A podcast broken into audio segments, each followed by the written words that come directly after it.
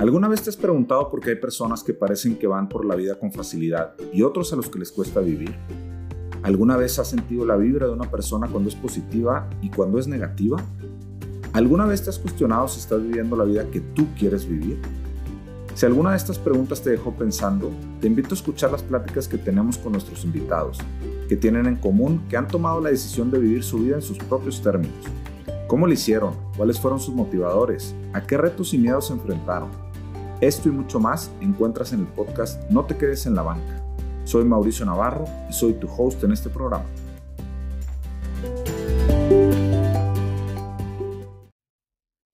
Hola y bienvenidos a No te quedes en la banca. El día de hoy te quiero platicar del libro de Mide lo que importa de John Doerr. Es un libro para establecer objetivos y aprovechando que estamos arrancando el año, a compartirte algunos de los principales eh, conocimientos que pude encontrar en este libro el libro se divide en cuatro partes. La primera habla del valor de medir lo que importa. La segunda parte habla de cómo medir eso que estamos eh, valorando como lo más importante.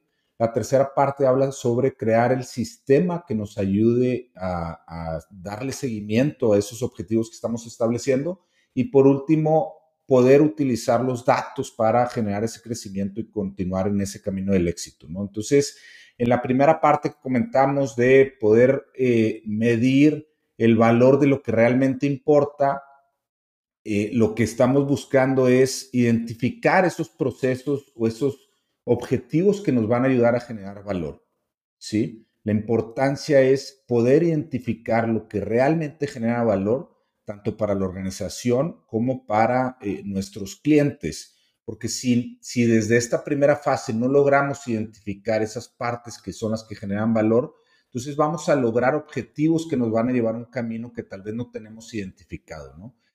La otra razón de la importancia em, del, valor, del valor de medir lo que importa es poder entender nuestro propio desempeño dentro de la organización y definir hacia dónde nos queremos eh, dirigir. Esto a través de establecer metas que puedan ser realistas, que las podamos cumplir. Siempre hay que ser agresivos con los objetivos que estamos planteando, pero a la vez que puedan ser em, un reto que se pueda cumplir, que pueda realmente mantener la motivación del equipo, eh, porque si, si constantemente no logramos los objetivos que estamos planteando, somos muy agresivos o estamos planteando objetivos que no son realistas para la organización, la motivación es difícil de mantenerla, ¿no? En la segunda parte del libro, ¿cómo medir eso que importa? Lo que buscamos es identificar esos parámetros que nos van a ayudar a definir el logro de los objetivos. Si nos equivocamos en lo que estamos midiendo, es decir, eh, si las métricas nos llevan a un camino que no es el que queremos, porque esto, esto puede suceder y es muy común, que el, objetivo que definimos es eh, por ejemplo, crecer en ventas y los parámetros que estamos seleccionando como medición no nos ayudan a ese crecimiento o nos llevan a otro camino, el objetivo al final no lo vamos a lograr, aunque podamos estar cumpliendo em, los pasos que estamos definiendo, en realidad esos pasos no nos están llevando al objetivo final y por eso es importante eh, poder identificar esos parámetros que nos lleven al objetivo correcto. En la tercera parte del libro eh, habla sobre cómo construir ese sistema de medición que nos ayude a generar esa cultura dentro de la organización. Implementar OKRs no es un solo paso, no es una sola vez, es un trabajo que se tiene que llevar continuamente.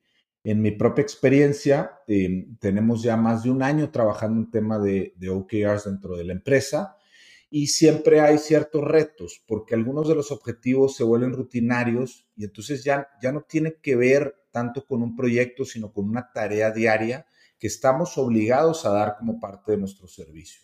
Entonces es importante también eh, poder identificar o crear ese sistema que nos mantenga activos en, en, la parte de objetivos, pero poder definir lo que, los que son operación, que son del día a día, y los que son eh, proyectos, que nos llevan a eh, poder innovar o crear cosas nuevas dentro de la organización, nuevos servicios, nuevos productos. En la última parte del libro eh, se habla mucho sobre cómo utilizar los datos y en ese sentido eh, hay una frase muy famosa, muy importante, que una opinión sin datos es simplemente una opinión. Entonces, la data nos ayuda a realmente poder validar, poder identificar qué parte o qué objetivos en realidad estamos cumpliendo, en cuáles nos estamos quedando cortos, las razones por las cuales no estamos logrando esos objetivos y cómo poder de alguna forma ajustar, adaptar en el tiempo. Otro de los puntos importantes del el libro es eh, en ese sistema de medición establecer los tiempos, porque no podemos establecer objetivos al principio de año y luego eh, llega diciembre y revisar lo que sí logramos y lo que no. Hay que tener una continuidad, hay que poder eh, identificar los tiempos en los que vamos a ir revisando esos avances. Pueden ser tener los objetivos anuales y luego empezar a partirlos en objetivos trimestrales para luego llevarlos a objetivos mensuales e incluso semanales. Entonces, esa frecuencia de revisión, esa frecuencia de eh, eh, asegurar que estamos cumpliendo los objetivos desde muy temprano en el proceso, nos puede ayudar a avanzar o hacer esos ajustes que necesitamos en el tiempo para poder lograr lo que realmente estamos eh, buscando lograr con, los objetivos planteados. Entonces, a diferencia de los objetivos tradicionales con los OKRs, que es Objectives and Key Results, lo que estamos buscando es definir objetivos y después identificar esas acciones que nos van a ayudar a poder eh, ir logrando y avanzando en esos objetivos que buscamos.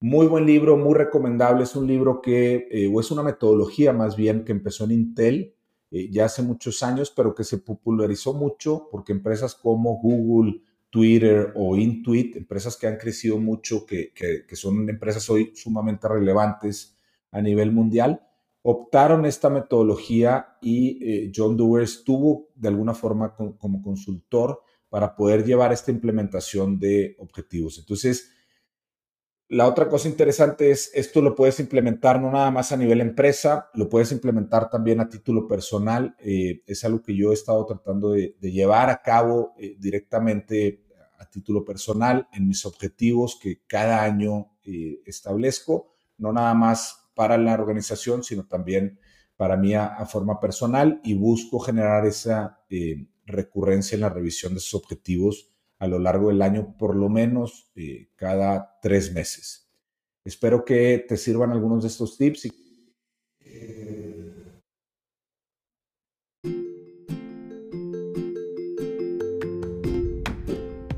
Espero que hayas disfrutado de esta plática, pero sobre todo que te hayas llevado un nuevo aprendizaje que te ayude a mejorar. Recuerda que si cada día mejoras en un 1%, en un año serás 37 veces mejor y verás un cambio radical en tu vida. Los pequeños cambios, con el efecto compuesto, generan resultados espectaculares a largo plazo.